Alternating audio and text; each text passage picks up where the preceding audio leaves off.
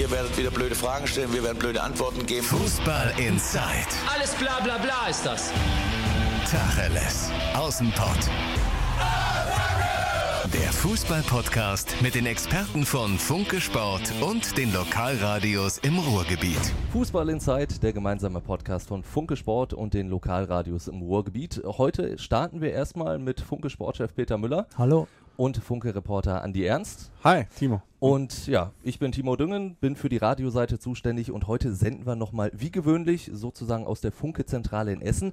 Allerdings am Sonntag, da kommen wir dann ganz groß raus und zwar wirklich auf die große Bühne. Wir vom Fußball in Zeit sind nämlich bei der Schalker Saisoneröffnung dabei, zeichnen da live eine Sonderfolge auf, haben uns dafür wirklich tolle Gäste auf die Bühne eingeladen. Die beiden Schalker Sturmlegenden Martin Max, Klaus Fischer sind dabei. Äh, aus dem aktuellen Kader zum Beispiel Daniel Caligiuri und Weston McKenney und dann haben wir auch wirklich die komplette sportliche Führung am Start. Also Trainer Wagner, wir haben Teammanager Sascha Rita dabei und Sportvorstand Jochen Schneider. Um Viertel vor zwölf sind wir das erste Mal auf der Bühne und dann hoffen wir natürlich auf gute Stimmung auf Schalke, denn die ja, muss man so sagen, ist so ein bisschen angeknackst natürlich. Nicht nur wegen der für mich weiterhin rassistischen Aussage von Clemens Tönnies, sondern vor allen Dingen auch, ja, die Konsequenz daraus sorgt natürlich weiter für Diskussionen. Er hat eine vermeintliche Strafe bekommen, die hat er quasi selbst vorgeschlagen, macht jetzt drei Monate Pause. Dazu gab es dann ein Ergebnis vom Schalker Ehrenrat, das für mich auch so ein bisschen unverständlich ist, schwer nachvollziehbar. Ja, und dann auch die Erklärung des Vereins gestern, die eher so Verteidigungsmodus hatte, statt über Tönnies zu sprechen. Peter, ist das für dich so eine Geschichte, bei der es jetzt eigentlich nur Verlierer gibt? Ja, Verlierer ist auf jeden Fall mal Schalke 04.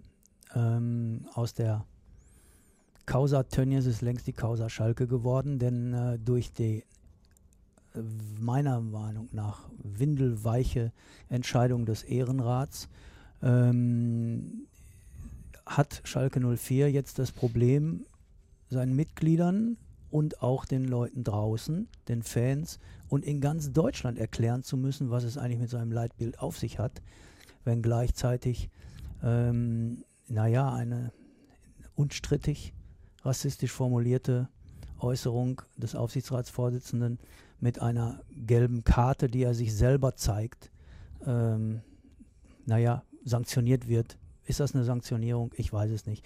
Äh, aus meiner Sicht ist es, ähm, ich fordere hier auf keinen Fall den Rücktritt von äh, Clemens Tönnies. Das, das sollte er selber machen, wenn er der Meinung ist.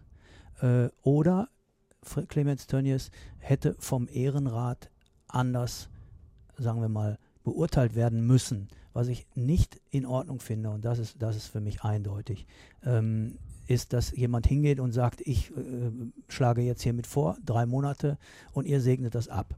Damit macht sich der Ehrenrat überflüssig. Das finde ich also auf jeden Fall. Schalke 04 steht nicht gut da im Moment. Ähm, diese Geschichte am, durch das äh, durch das, äh, die Aussage von Clemens Tönnies in Paderborn, ähm, die war schon unglücklich genug. Aber was da jetzt nachgekommen ist, ähm, das hätte man einfach besser regeln müssen und ein deutlicheres Zeichen setzen müssen. Liegt das für dich daran, dass der Ehrenrat ja auch eigentlich wirklich sehr Tönnies nah ist? Also ja, dass das, ja, das ist ja überhaupt kein Wunder, wenn, wenn der Aufsichtsrat den Ehrenrat quasi bestellt, dann, dann sitzen da ja nicht Menschen, äh, die, die mit Clemens Tönnies nichts zu tun haben wollen oder beziehungsweise andersrum mit denen Clemens Tönnies nichts zu tun haben will. Also es ist schon, äh, schon ein klarer, klarer Fall, dass diese Leute ihm nahestehen. Und ähm, ich hätte gedacht, dass, weil da ja auch Juristen, anerkannte Juristen drin sitzen, dass sie etwas unabhängiger urteilen würden. Ich hätte es gedacht und hätte es mir auch gewünscht. Vor allen Dingen, weil ja so der, der Verein an sich, du hast es auch schon gesagt, ja wirklich Schaden nimmt, irgendwie ein schlechtes Bild abgibt. Das fängt ja schon an, generell so mit dem Krisenmanagement. Direkt am Tag nach der Aussage von Clemens Tönnies gab es eine Erklärung auf der Homepage von Clemens Tönnies, wo er sich bei allen entschuldigt, nur nicht bei denen, die er quasi diskriminiert hat. Ja. Und dazu dann jetzt auch noch, dann direkt danach Jochen Schneider, der sich hinstellt, sagt, ja, der hat sich doch entschuldigt, die Sache ist für mich gegessen. Naja, was sollen, äh, da, da muss ich jetzt, da muss ich mal reingrätschen, was Klar, sollen die Vorstandsleute auch sagen? Was sollen die Vorstandsleute auch sagen? Die Vorstandsleute versuchen, möglichst, möglichst viel Schaden vom Verein abzuwenden und ihre Arbeit weitermachen zu können. Natürlich muss man auch Mannschaft und Trainer schützen. All das äh, führt dazu, dass dann Vorstandsmitglieder das gerne so schnell wie möglich unter den Teppich kehren wollen. Dafür habe ich volles Verständnis. Nach wie vor geht es um die, um die Person Clemens Tönnies, der nun ganz offensichtlich gezeigt hat, dass er sein Amt behalten möchte, egal was kommt. Ja, und ähm, auch dafür kann man Verständnis haben, aber dass er sich selber sagt, ich nehme mich jetzt mal drei Monate raus und das Ganze vom Ehrenart abgenickt wird, das kriegt halt so, so ein Geschmäckle, das ist halt leider sehr, sehr unglücklich gelaufen. Andi, hätten wir uns wahrscheinlich in der Schule äh, gewünscht, ne, wenn man was angestellt hätte, zum Direktor gegangen wäre und gesagt, so, ich mache jetzt drei Wochen Tafeldienst und dann hätte er gesagt, super, klasse. Es gibt halt viele Aspekte an der Entscheidung des Ehrenrats, die, wie Peter gerade richtig gesagt hat, so ein Geschmäckle haben als Beispiel, wenn du jetzt schon mal auch sowas ansprichst, wenn man jetzt mal in die Fankurve guckt, ähm, da legitimiert so eine Aus, so, so, so ein windelweicher Schiedsspruch ja auch so die ein oder andere rassistische Äußerung, die da mal fallen kann. So, wie soll man das noch sanktionieren, wenn der eigene Aufsichtsratsvorsitzende das ja theoretisch auch vorlebt? Klar. Als Beispiel. So, ne? Also das ist ja auch ein Aspekt der ganzen Nummer. Und das ist, äh, ist halt auch das äh, Gefährliche, wenn ich jetzt äh, auf die Fans gucke und das, was Peter gesagt hat mit der Mannschaft, wenn man das aufgreift, das, was am Ende wirklich leiden könnte, ist die Leistung der Mannschaft, weil zu befürchten ist, dass die Fans, die nach einer wirklich missglückten vergangenen Saison wirklich eher unzufrieden sind, sich jetzt auch noch in zwei Lager aufteilen. So, es gibt nämlich die Leute, ne, die sich schon vielleicht ein bisschen organisieren, die dann sagen, ich werde da jetzt protestieren gegen. Und dann gibt es natürlich auch auf der anderen Seite die Leute, die sagen, hat mit der Mannschaft nichts zu tun. Auf der einen Seite ist die Mannschaft, auf der anderen Seite ist der Verein. Und dann hast du vor der Saison, in der alles besser laufen soll, hast du schon wieder äh, so ein kleine, so eine kleine schwierige Gemengelage und das wäre halt. Nee, das ist eine große schwierige Gemengelage. Ja. Das, ist, das ist genau der Punkt. Ja, du hast eine große Gemengelage und das wäre vermeidbar gewesen. Und das finde ich auch ein bisschen schwierig an der Aussage und an der Reaktion des Vorstands, jetzt mal zu, das ein bisschen so beiseite zu schieben. Jetzt, äh, ne, die eine Aussage schieben wir jetzt mal zur Seite und jetzt bitte schön hier Mannschaft unterstützen. Wir müssen uns auf das besinnen, was wichtig ist, nämlich Verein. Und die Fans, die sich dazu äußern, die machen nichts anderes. Die besinnen ja. sich auf den Verein schon. Die besinnen sich auf die Werte und auf die Ideale, die dieser Verein vertritt, die Peter Peters in einer riesengroßen Rede verkündet hat bei der Jahreshauptversammlung, bei der Mitgliederversammlung, sich gegen Rassismus gestellt hat. Die Fans, die beschäftigen sich damit. Ja, das ist bemerkenswert und auch gut, dass äh, Fußballfans äh, diese Sensibilität haben und äh, dass es ihnen eben nicht egal ist, wie ihr Verein nach außen dasteht und dass es ihnen eben sehr wichtig ist, dass das Leitbild, was der Verein sich gegeben hat und dass sie mittragen, auch dann tatsächlich umgesetzt wird. Das gefällt mir gut, wie Schalkes Fans da sensibilisiert sind. Was mir nicht gut gefällt, das habe ich in den letzten Tagen ähm, zunehmend beobachtet, ist, dass ganz unabhängig davon, dass man diese eine Aussage von Clemens Tönnies schlimm finden kann und muss, dass es auch eine Hetzjagd gibt, eine öffentliche. Und dass auch, auch Schalke-Fans zum Teil, ähm, sagen wir mal, übers Ziel hinausschießen, sehr persönlich werden und ähm, es ihnen im Grunde nur noch darum geht, Clemens Tönnies loszuwerden. Das sind zum Teil Leute, die auch schon vorher ohne diese Aussage äh, seine Gegner waren. Und hat, er hat ja auch nicht nur Zustimmung bekommen bei, Jahres-, bei der Jahreshauptversammlung. Also die Zahl war ja immer noch okay, aber es war ja jetzt auch nicht eine, eine hundertprozentige Wahlbereitschaft. Und also er hat schon Gegner innerhalb der Fanszene und äh, unter den Mitgliedern. Aber die haben, einige von denen haben eben jetzt darauf gewartet, so, eines, so einen Fall mal zu haben. Und äh, ich mag das nicht, wie, in, in, wie öffentlich mit Menschen umgegangen wird. Da muss man, man muss wirklich, ähm, man darf das nicht unter den Teppich kehren. Man darf auch nicht äh, sagen, da ist nichts passiert. Man darf auch nicht sagen, das wird man ja wohl nochmal sagen dürfen. All das nicht. Aber ich finde, auch Clemens Tönnies hat es verdient, äh, dass man ihn nicht öffentlich hinrichtet. Und das, äh, das passiert leider heute in Zeiten von sozialen Medien hemmungslos. Das ist das, was mich an dieser ganzen Geschichte sehr stört. Ähm, ich habe einen interessanten Leserbrief in der WAZ entdeckt. Ähm, ein Herr Wolfgang Hackenberg aus Witten, mir nicht bekannt, ähm, hat Folgendes geschrieben, das möchte ich gern zitieren. Herr Tönnies hätte es auch so formulieren können. Wir unterstützen die Menschen in den betroffenen Regionen bei dem Bemühen um eine Wiederaufforstung. Meine Firma hat deshalb als Startschuss 1000 Bäume gespendet, um damit das schädliche CO2 aus der Luft zu filtern. Und ich hoffe, dass die Anwesenden sich diesem Schritt anschließen. Ferner soll dort eine klimaneutrale Energieversorgung aufgebaut werden. Und schließlich wollen wir in Zusammenarbeit mit den bereits tätigen NGO-Organisationen für eine effektive Geburtenkontrolle sorgen, damit nicht weiterhin noch mehr Kleinkinder an Krankheiten und Unterernährung sterben. Zitat Ende. Und dann schreibt Herr Hackenberg noch dazu, der Beifall aller politischen Parteien und Organisationen wäre Herrn Tönnies sicher gewesen. Das heißt, wir reden nicht über den Inhalt seiner Aussage, sondern über die Art seiner Aussage, das Herablassende, das ja kolonialherrenartige, das Beleidigende, das Diskriminierende. Und entscheidend ist in diesem Fall gar nicht, ob ich das finde oder Andreas das findet oder irgendein Journalist in Deutschland das findet, dass das beleidigend ist, sondern entscheidend ist, wie reagieren denn die Menschen, die betroffen sind.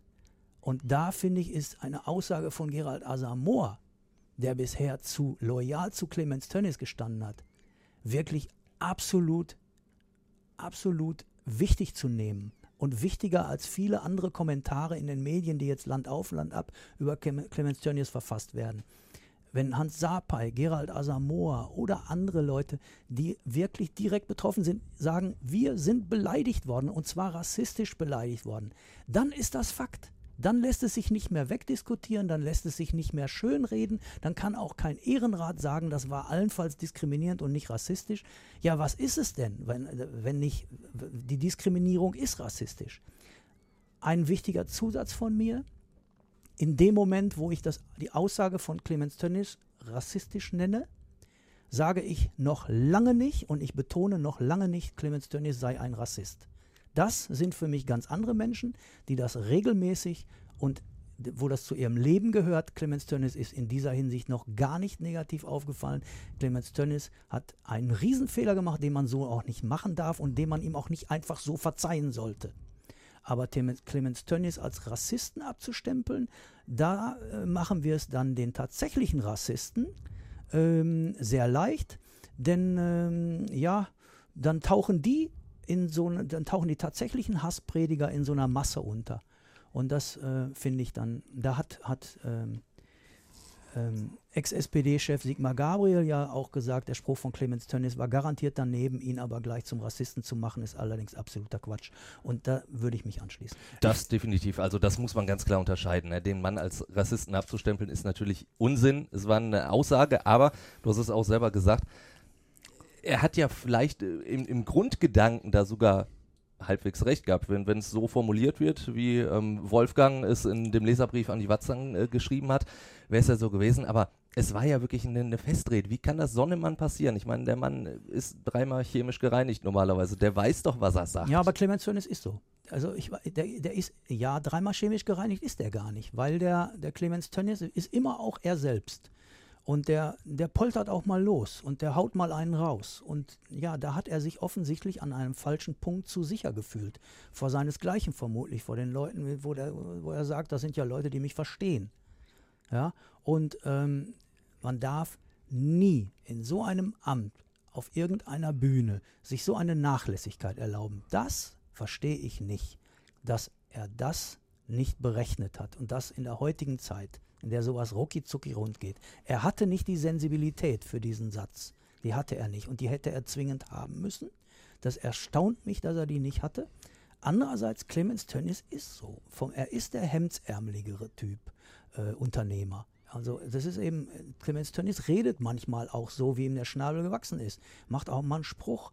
Ähm, das alles macht ihn ja auch äh, bei Schalke 04 zu einem nahbaren äh, Vereinschef oder sagen wir Aufsichtsratschef von dem Verein, Verein wird ja dann auch vom Vorstand repräsentiert. Was ich halt auch so gefährlich finde an der Aussage, das ist auch was, was Benedikt Hövedes getwittert hat, dass so eine, in dieser bewegten Zeit, ein Zitat von Peter gerade, ähm, sind, ist solcher ein alltagsrassistischer Spruch sehr schwierig. So eine Welt, in der ein alltagsrassistischer Spruch, der in dem Moment ein bisschen flapsig daherkommt, ja. aber es gibt immer mehr davon und immer mehr davon. Und gerade wenn einer in so einer Position so etwas los wird, in einer Zeit, in der sich die Profifußballvereine, deswegen hat es auch so eine Dimension angenommen, weil gerade im der Profifußball selber, da gab es ja auch die Kritik von Herrn Raubal, von von der DFL, sich extrem dagegen wehrt und extrem gerade in dem Punkt versucht, politisch zu werden.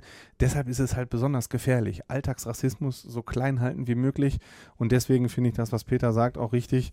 Äh, das hätte ihm nie passieren dürfen. Er hätte sich diese Rede vorher wenigstens, wahrscheinlich hat er einen Redenschreiber gehabt, gehe ich mal von aus, dann hätte er sich die Rede wenigstens mal angucken müssen oder ihm drauf gucken. Das, das, das hätte ihm auffallen müssen. Unverzeihlicher Fauxpas. Ähm, das ist halt ach, schwierig. Ja, die Frage ist eben jetzt, wie groß ist eigentlich der Schaden jetzt für Schalke? Denn meiner Meinung nach ist es schon ungewollt vereinsschädigendes Verhalten. Clemens Tönnies geht ja nicht hin und sagt, ich schade jetzt Schalke 04. Das wäre das Letzte, was er tun wollte. Aber ungewollt ist es vereinschädigendes Verhaltens, Verhalten. Und ähm, der Vorstand hat in seiner Erklärung nach dem Ergebnis der Ehrenratssitzung im ersten Satz festgehalten, wir sind uns des Schadens bewusst, den der Verein in den letzten Tagen erlitten hat. Also hat der Aufsichtsratsvorsitzende dem Verein geschädigt. Das bestätigt sogar der Vorstand. Aber er schreibt auch, leider spiegelt die Wahrnehmung in der Öffentlichkeit dies derzeit nicht wider, dass bei aller Emotionalität und Aufgeregtheit der letzten Tage der Ruf des Vereins auf eine diskriminierende Aussage reduziert wird, ähm, dass also Schalke natürlich steht der Verein für, für, eine ganz andere, für eine ganz andere Kultur und eine ganz andere Weltoffenheit und, und multikulturelle Gesellschaft. Das ist ja, das sind ja die Werte von Schalke 04 auch. Und ja, das ist eben genau das, ist in den vergangenen Tagen in der Öffentlichkeit eben nicht so wahrgenommen worden. Und deshalb ist langfristig Schalke 04 plötzlich der Verein in der Öffentlichkeit weit über die Grenzen des Ruhrgebiets hinaus, ähm, der einen Vorsitzenden hat, der mal einen rassistischen Spruch rausholt, raushaut. Und das bleibt hängen. Und das ist halt, das ist schon extrem vereinsschädigend. Wenn man jetzt den Bogen nochmal spannt zu der Ehrenratssitzung, ähm, wenn man auf das Leitbild guckt und worüber der Ehrenrat zu befinden hat, und wir reden uns hier, reden hier von vereinsschädigenden Verhalten und von einer rassistischen Äußerung. Und dann gibt es nur drei Monate, die Clemens Tönnies sich selber sich gegeben hat. hat ja. ähm, und dann denkt man zurück an die äh, Entscheidung, die der Ehrenrat davor gefällt hat. Da war es ein Aufsichtsrat namens Andreas Horn, der Clemens Tönnies kritisiert hat und der kriegt wegen unsportlichen Verhaltens vom Ehrenrat ausgesprochene zwölf Monate. Ja. Da fehlt absolut da fehlt jedes Maß. Da fehlt, fehlt da jedes da fehlt Maß. jedes Maß und ich, ich muss jetzt, es tut mir leid, dass ich so krass, krass sagen muss, diesen Ehrenrat kann, kann man abschaffen. Schalke 04 braucht keinen Ehrenrat mehr, wenn er einerseits so und andererseits so entscheidet, denn dann hat man ja das Gefühl, der Ehrenrat ist Herr Tönnies persönlich. Der, also das ist ja, dann ist es Quatsch. Wenn, so, wenn es so läuft wie diesmal, braucht Schalke keinen Ehrenrat mehr. Wenn wir jetzt mal die, die drei Monate weiterspinnen, also wenn Clemens Tönnies wieder zurückkehrt, kann das einfach so funktionieren? Einfach wieder so, so Alltag? Ich meine, vielleicht hoffen die Schalker so ein bisschen drauf, ja, dann haben wir einen guten Saisonstart hingelegt und dann passt ja. es. Timo, weißt du was? Ähm, ich glaube, da passiert, also da ändert sich jetzt, glaube ich, gar nichts. Ähm, wir haben das auch heute gut aufgezeigt. Der Aufsichtsrat tagt in diesen drei Monaten ein einziges Mal. Das heißt, Klar. der Tönnies verpasst eine Sitzung. Der wird auch wahrscheinlich weiterhin die, sich die Spiele angucken, weil er eine Loge da besitzt. Der wird wahrscheinlich nicht mehr neben Jochen Schneider auf der Tribüne sitzen, sondern in seiner Loge, kaum sichtbar. Dann gibt er keine Interviews, das ist er auch gewöhnt. Und in der Zeit von Christian Heidel hat er auch keine Interviews gegeben. Und ans Telefon, wenn Jochen Schneider ihn anruft, geht er weiterhin. Also da wird sich jetzt so viel nicht tun. Und das finde ich jetzt auch ein bisschen gefährlich an dieser kurzen Sanktion, die er sich selber gegeben hat. Der weiß genau, das ist jetzt für die Öffentlichkeit, dass ich mal drei Monate aussetze. Und für ihn ist das jetzt nicht so eine richtige Super-Sanktion, oder? Aber wenn Clemens Tönnies glaubt, dass mit den drei Monaten alles erledigt ist, dann täuscht er sich mit hoher Wahrscheinlichkeit. Ich kann mir nicht vorstellen, dass es nicht grummeln wird. Ich kann mir nicht vorstellen, dass nicht während der ersten Spiele äh, auch Protestaktionen geben wird. Es gibt, sind zu viele Fans. Du hast ja richtigerweise gesagt, es sind ja nicht die Fans, sondern es sind viele Fans, die jetzt in, in, aus verschiedenen Lagern kommen. Es gibt eben auch eine Pro- und eine Kontra-Fraktion. Und die Kontrafraktion wird laut werden, die wird sich bemerkbar machen. Und das kann sehr schmerzhaft auch für Clemens Tönnies werden und das kann auch eine, das, ich glaube, dass ihm die schwierige Zeit sogar noch bevorsteht. Ich glaube nicht, dass er die jetzt schon rum hat. Du hast die Fans angesprochen, die kontra Clemens Tönnies sind. Wir von Radio im Schölliper haben mit einem gesprochen, nämlich mit Manfred Beck von der Faninitiative. Können wir vielleicht mal kurz reinhören, was er gesagt hat? Wenn Sie sehen, was an Spaltung in der äh, Fangemeinde äh, passiert ist durch diese Äußerung, äh, wenn Sie sehen, dass auch das Thema Wiedergutmachung äh, überhaupt noch nicht angesprochen wurde, dann halte ich das für zwingend notwendig. Clemens Tönnies kann so nicht mehr das Gesicht von Schalke sein. Also da wird dann klar der Rücktritt, der Rausschmiss gefordert. Ja, sagen wir so, ähm, ich finde, äh, was Peter gerade gesagt hat, es sind wirklich nicht die Fans, man kann, sonst kann man ja oft sagen, das sind die Ultras. So, Genau. eine Gruppe, fertig. Und diesmal sind es nicht die Fans, sondern es sind viele Fans. Das sieht man, die Ultras Gelsenkirchen haben sich geäußert, die Faninitiative äußert sich äh, bei jeder Gelegenheit momentan. Dafür ist sie ja auch, da ist, Dafür dafür ist ist sie da. auch da. Ja. Dafür ist sie auch da, das muss man sagen. Ne? Dann die ganzen zahlreichen Blogs, die es äh, im Internet gibt, die auch nicht immer der Meinung der Ultras waren, die äußern sich dann aber auch alle. Und wenn man dann in den sozialen Medien mal guckt, äh, welche Mitglieder, die man wirklich mit Schalke in Verbindung bringt, sagen, ich trete jetzt mal aus und trete, der, trete aus dem Verein aus und in die Faninitiative ein, solange sich das alles einge... Also es ist nicht nur die eine Gruppe. Und in dem Moment, in dem eine Gruppe anfängt, gegen Clemens Tönnies zu protestieren, bleibt es diesmal nicht bei einer Gruppe. Und das macht es halt so gefährlich. Dass das Geschehen vom Spielfeld weg und die Mannschaft, die immer noch verunsichert ist nach einer so schlechten Saison und die sich noch nicht so doll verändert hat. Äh, das heißt, die Spieler, die die vergangene Saison in den Sand gesetzt haben, sollen überwiegend jetzt die Kohlen aus dem Feuer holen. Und wenn die Fans sich nicht zu 100% auf den Rasen konzentrieren, sondern dann ruft die eine Gruppe Tönnies raus, dann kommen die anderen und applaudieren dagegen. Auf dem Rasen passiert wieder, das ist halt sehr, sehr, sehr, sehr gefährlich. Gut, das ist jetzt in den Wind gesagt. Wir wissen Da- noch nicht, okay, ob das ja. passiert. Wir können das jetzt auch nicht behaupten, dass das passieren wird. Aber wenn man weiß, was in vergangenen Jahren passiert ist auf Schalke, da ist auch schon aus, aus, aus äh, minderen Gründen äh, es wurden schon Rauswürfe gefordert. Ja, also ich erinnere mich mal, äh, da bin ich in, auf die Tribüne gekommen, da haben, haben äh, 60.000 Müller rausgeworfen. ja, Ich war allerdings nicht gemeint. Ja, äh, sportlich haben wir schon angesprochen. Das könnte natürlich auch auf dem Platz dann für Probleme sorgen. Allerdings, ich glaube, jetzt am Wochenende müssen wir uns um Schalke nicht ganz die großen Sorgen machen im Pokal. Ich meine, Naja, braucht das ein Assel, also- das sollte wohl machbar sein. Also sagen wir so, ähm, man sollte diese Mannschaft, äh, wir haben in unserer WRZ-Redaktion jemanden sitzen, der aus Niedersachsen kommt und äh, uns richtig aufklären kann über die Stärken und Schwächen. Und er sagt, die sollten diese Mannschaft nicht unterschätzen. Die haben nicht zu Unrecht vor einem Jahr 0 zu 1 gegen Bayern in der ersten Runde verloren und vor zwei Jahren 0 zu 1 gegen Borussia Mönchengladbach in der ersten Runde verloren. Das ist eine Mannschaft, die sich schon zu wehren versteht. Und Schalke ist jetzt immer noch nicht die Mannschaft, der man jetzt unbedingt zutraut, so einen Gegner mal eben kurz auseinanderzuspielen, weil dafür haben sie halt auch die Spieler nicht geholt. Ganz einfach. Also, ja, ich glaube, dass, es darf ja natürlich nicht passieren, dass am Wochenende da plötzlich Oh. Pokalblamage dazu käme. Denn dann würde das ganze Thema Tönnies mit dem Sportlichen direkt verknüpft. Es würde ja sofort, die Erklärung wäre ja, läge ja auf der Hand. Also Mannschaft kann sich nicht auf den Sport konzentrieren, Trainer erreicht die Mannschaft nicht, weil äh, alle nur mit den Gedanken woanders sind und, und, und.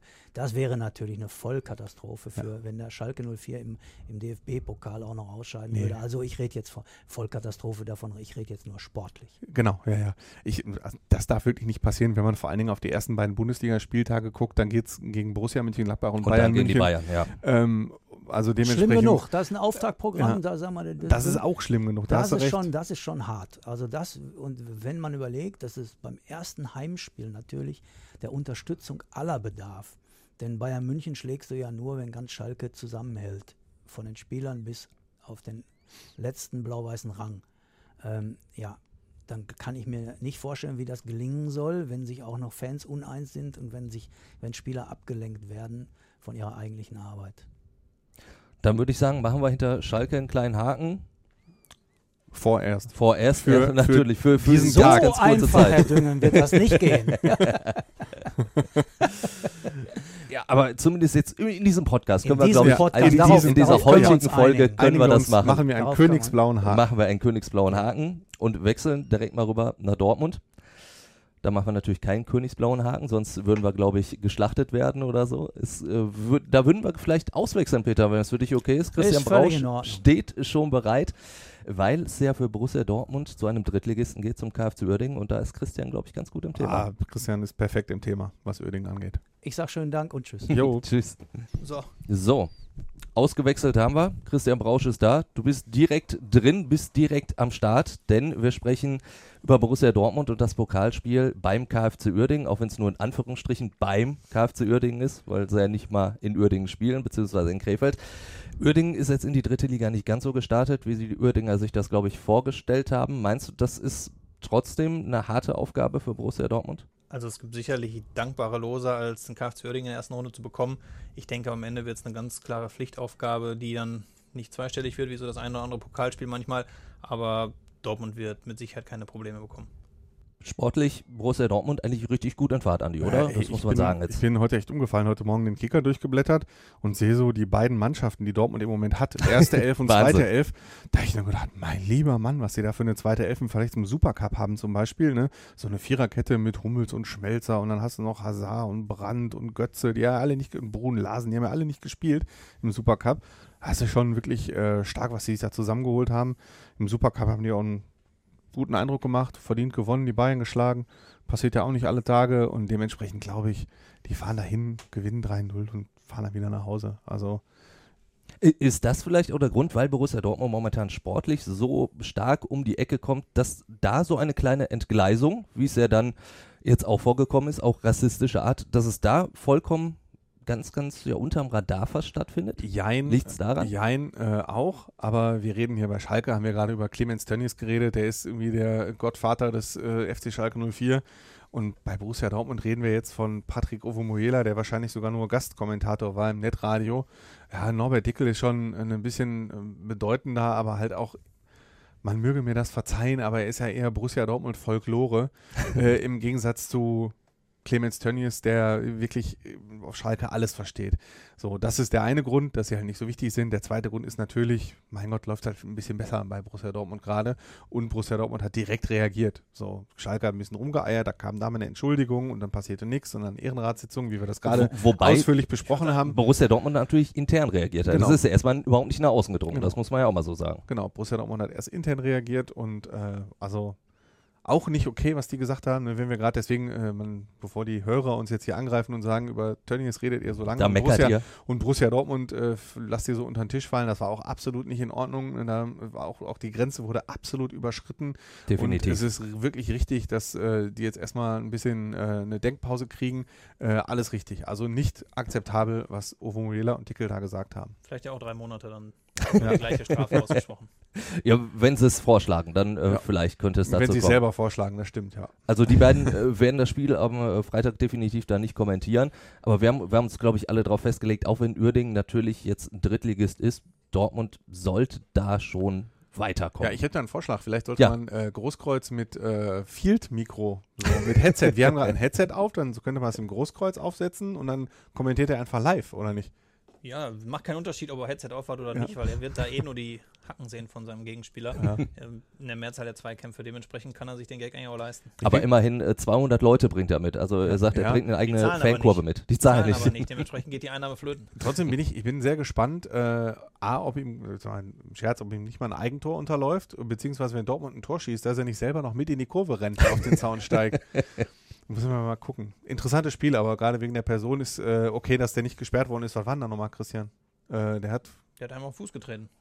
Tätigkeiten nachträglich ja, ja, gesperrt. Vier genau. Spiele und Spiele, plus zwei auf Bewährung. Bewährung. Also das genau. ist ja schon, schon auch eine heftigere Strafe. Genau, ja. Hat er Glück gehabt, dass sie nicht für den DFB-Pokal ja. gilt. Das wäre für Zumal ihn ein bisschen hart gewesen. Hätte ich gedacht, was das das machen, weil bei so einer Nachtretennummer, da wird man gerne auch mal Pokal mitgesperrt oder was. Hat er sich ja vielleicht sogar erwünscht, erhofft. Dann hätte er in die Dortmund-Kurve sich stellen können. Ne? Ja, also ich hätte gedacht, dass er eventübergreifend gesperrt wird. Ja. Jetzt hat er Glück oder vielleicht auch nicht. Das wird man nachher sehen. Also es wird auf jeden Fall eine ganz klare Sache.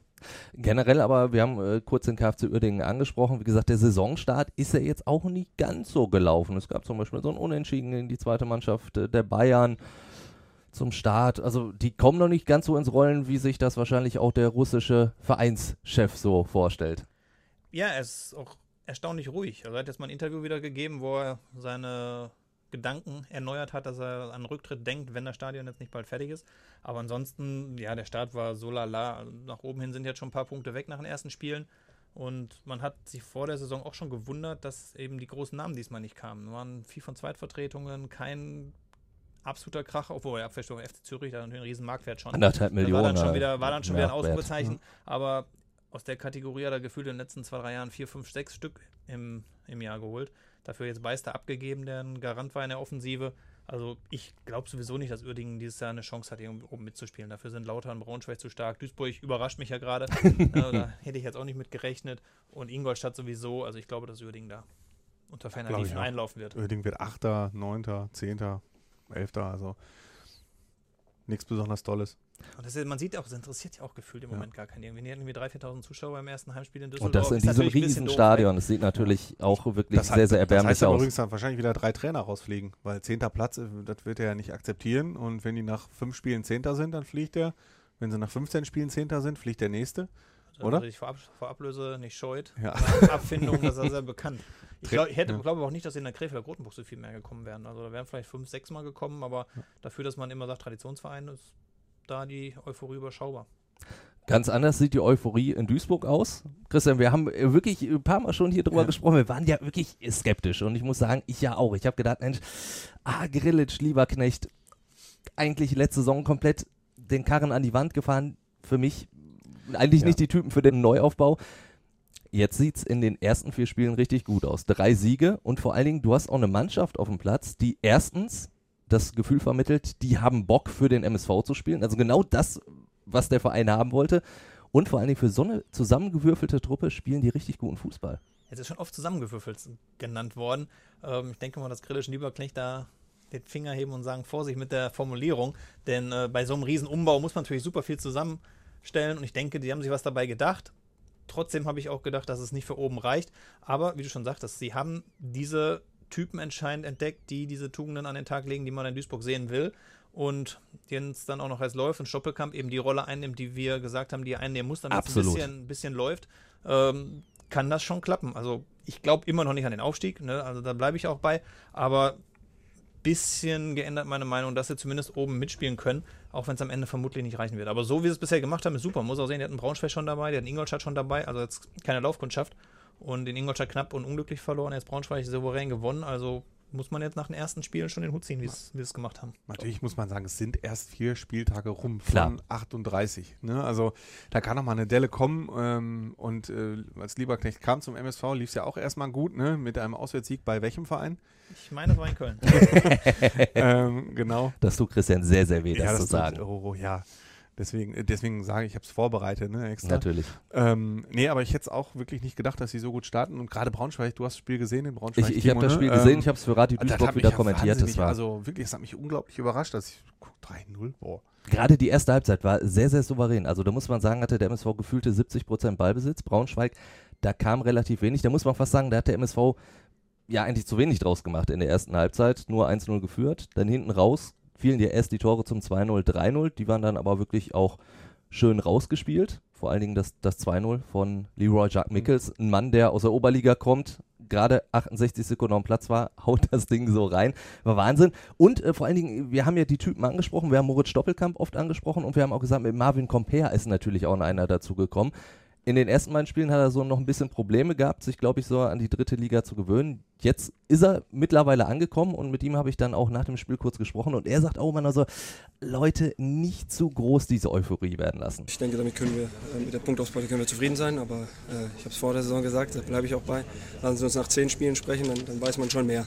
Jede Aufgabe nach der, wie heißt es, eine nach der anderen. Äh, und jetzt ist erstmal das Pokalspiel steht an und für uns als junge, äh, neu ge- zusammengewürfelte Mannschaft ist es einfach wichtig, wenn man dann schon sieht, äh, am vierten Spieltag so eine Leistung auswärts äh, bei unserem Altersdurchschnitt auch äh, zu bringen. Das ist äh, ja, Chapeau davor. Aber gerade bei den jungen Mannschaften, da ist es oft auch der Fall, dass man sich auf Getanem gerne mal ausruht und das darf uns einfach nicht passieren. Also auch er spricht von einer zusammengewürfelten Mannschaft, schon, schon mal Nummer eins. Und seht ihr die Gefahr auch, dass diese junge Mannschaft dann vielleicht auch irgendwann zu große Flügel kriegt, dass sie dann vielleicht auch schon zu breites Kreuz kriegen? Also ich glaube es eher nicht. Ich glaube eher, dass wenn mal ein paar Verletzungen dazukommen, dass dann vielleicht der zweite Anzug nicht so sitzen könnte. Aber dass junge Spieler, die jetzt in der, erst, in der dritten Liga die ersten Spiele gut und erfolgreich spielen, dass die sofort abheben, ähm, würde dem widersprechen, was sie im Moment an den Tag legen. Sprich, diesen Einsatz, äh, alles zu geben, auch wenn es vielleicht fußballerisch mal nicht so läuft. Glaube ich eher nicht. Ich befürchte eher, wie gesagt, dass eine Delle kommen könnte, wenn es mal, wenn's mal Verletzungen gibt genau. und vielleicht mal ein, zwei Schlüsselspieler nicht dabei sind. Das Wobei immerhin, also zum Beispiel, kurz an die mhm. bevor also zum Beispiel jetzt Lukas Daschnein will ich noch nicht als Schlüsselspieler bezeichnen, aber der hat jetzt verletzt in Braunschweig gefehlt. Das konnten sie noch gut kompensieren, aber ich gebe dir recht, wenn Moritz Stoppelkamp ausfällt, dann wird es schon verdammt schwer. Man will ja an so einem Testspiel ganz kurz noch genau. nicht zu viel äh, rausinterpretieren, aber dann mit dem zweiten Anzug gegen AC Dortmund 2 zu 4 zu verlieren. Auch gegen Oberligisten, gegen ja. Oberligisten ähm, kann wahrscheinlich mal passieren, aber vielleicht sagt es auch ein bisschen was aus, dass dann in der zweiten Reihe ab und zu mal ein bisschen schmaler wird. Gilt ja allgemein für die dritte Liga. Also keine, kein Verein hat so viel Kohle, ähm, dass er eine Mannschaft, einen Kader zusammenstellen kann, der 24 gleichwertige zweitligataugliche Spieler hat. Und ähm, ist ja völlig klar, verletzt sich Doppelkampf, verletzt sich äh, Compare, äh, wenn er jetzt die Rolle einnimmt, die, wie du das gerade angedeutet hast, dann wird es halt schwer. So. Aber im Gegenzug muss ich schon sagen, was, wie Christian das angedeutet hat, Ingolstadt ist, glaube ich, gesetzt als äh, Erster. Dahinter würde ich jetzt wirklich eher noch Kaiserslautern, Braunschweig einstufen. Ähm, also der Aufstieg wird diesmal nicht wie äh, bei den letzten beiden Aufstiegen kein Selbstläufer einfach mal so nebenbei nicht. gelingen können. Also das wird schon ein bisschen schwieriger. Dass man Magdeburg auch noch eine große Truppe hat, ne? Aber die sind ja auch sehr, sehr schwach gestartet. Sehr schwach eigentlich, gestartet und haben Ambitionen, ganz oben mitzuspielen. Oerding will es auch. Also da haben sich einige ja. auf die Fahne geschrieben, dass sie ganz oben dabei sein wollen. Spricht natürlich auch wieder für diese besondere Enge in der dritten Liga, über die wir Klar. auch schon häufig gesprochen Wobei, haben. Was ich, was ich auch gut finde, man sagt ja dann immer, ja, in den Spitzenspielen klappt es, aber gegen die Kleinen klappt es nicht. Aber auch das hat der MSV schon gezeigt. Groß Aspach, und zwar zurück, zurückgelegen oder glaub, äh, nee, Ausgleich, Ausgleich, Ausgleich, kassiert, kassiert. Ausgleich kassiert. Aber dann doch souverän mal weggespielt. Äh, Preußen Münster auch total souverän weggespielt. Ähm, das hat ja auch gut funktioniert. Also bisher haben sie auch noch nichts unterschätzt. Ähm, einfach weitermachen. Und wie Marvin Comper gerade in der Stimme mit dir gesagt hat, nach zehn Spielen. Wir gucken einfach mal nach zehn Spielen. Vielleicht sagen wir dann wieder, boah, die sind so super gestartet mit drei Siegen aus vier Spielen. Ja, danach haben sie Und danach kam nichts mehr. so, ne, kann auch passieren. Äh, mit gerade mal zwei Spielen hat äh, Rot-Weiß Essen jetzt aber auch schon mal für so ein bisschen Euphorie sorgen können. Zwei Siege in der Etage tiefer, in der Regionalliga. Und dazu habe ich dann auch mal den Kollegen äh, Stefan Knipp von Radio Essen gefragt, der auch mal so berichtet, wie die Stimmung aus seiner Sicht in Essen ist. Ja, die Euphorie ist definitiv da. Die Fans fühlen sich im Moment in ihrer Hoffnung bestätigt. Der Kader wurde in der Sommerpause ja einmal auf links gedreht, etliche Neuzugänge und dass die jetzt tatsächlich auch die ersten beiden Saisonspiele im rot-weißen Trikot gewinnen konnten, das sorgt natürlich erstmal für so eine Anfangseuphorie. Aber, muss man auch sagen, jetzt wird es wirklich ernst. Als nächstes geht es gegen die zweite Mannschaft des ersten FC Köln und anschließend gegen den SV Rödinghausen. Die einzigen beiden Teams neben Rot-Weiß Essen, die auch mit zwei Siegen in diese neue Saison gestartet sind. Also, das kann durchaus ein Fingerzeig für die nächsten Monate werden. Entweder eine noch größere Euphorie unter den Fans an der Hafenstraße, Selbstvertrauen für die RWE-Mannschaft oder eben schön zurück auf den Boden der Tatsachen und die Stimmung wird dann wahrscheinlich erstmal wieder ein bisschen eingedampft. Also ich bin wirklich sehr gespannt auf die kommenden beiden Ligaspiele. Sind das für euch auch zwei Schlüsselspiele jetzt schon? So, so am Anfang der Saison kann, kann man das schon so sagen?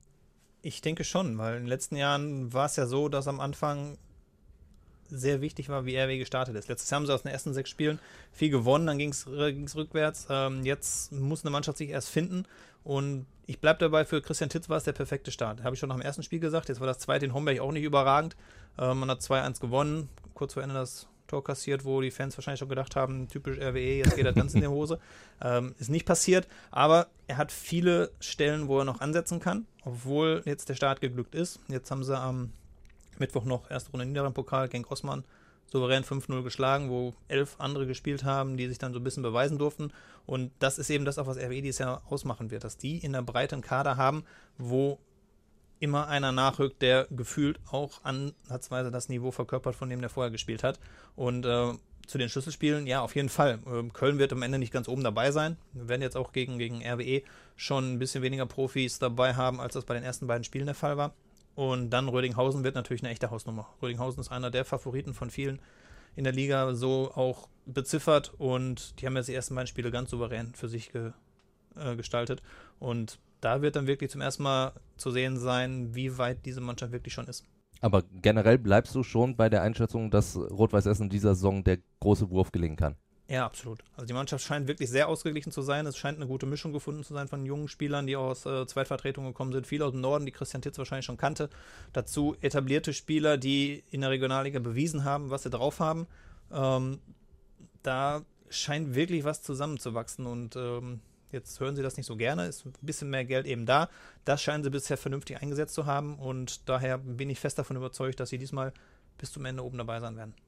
Wir sind auf jeden Fall gespannt, wie sich RWE weiterhin schlägt. Dankeschön an euch beide. Andi Ernst ist von Anfang an dabei gewesen. Christian Brausch noch schnell ja. eingewechselt für Peter Müller. Dankeschön. Ja, äh, wir sehen uns, wenn ihr Lust habt, dann am Sonntag beim der großen Schalker Saisoneröffnung. Da sind wir dann auf der Bühne, zeichnen eine Sonderfolge direkt auf der Bühne auf von Fußball in Zeit.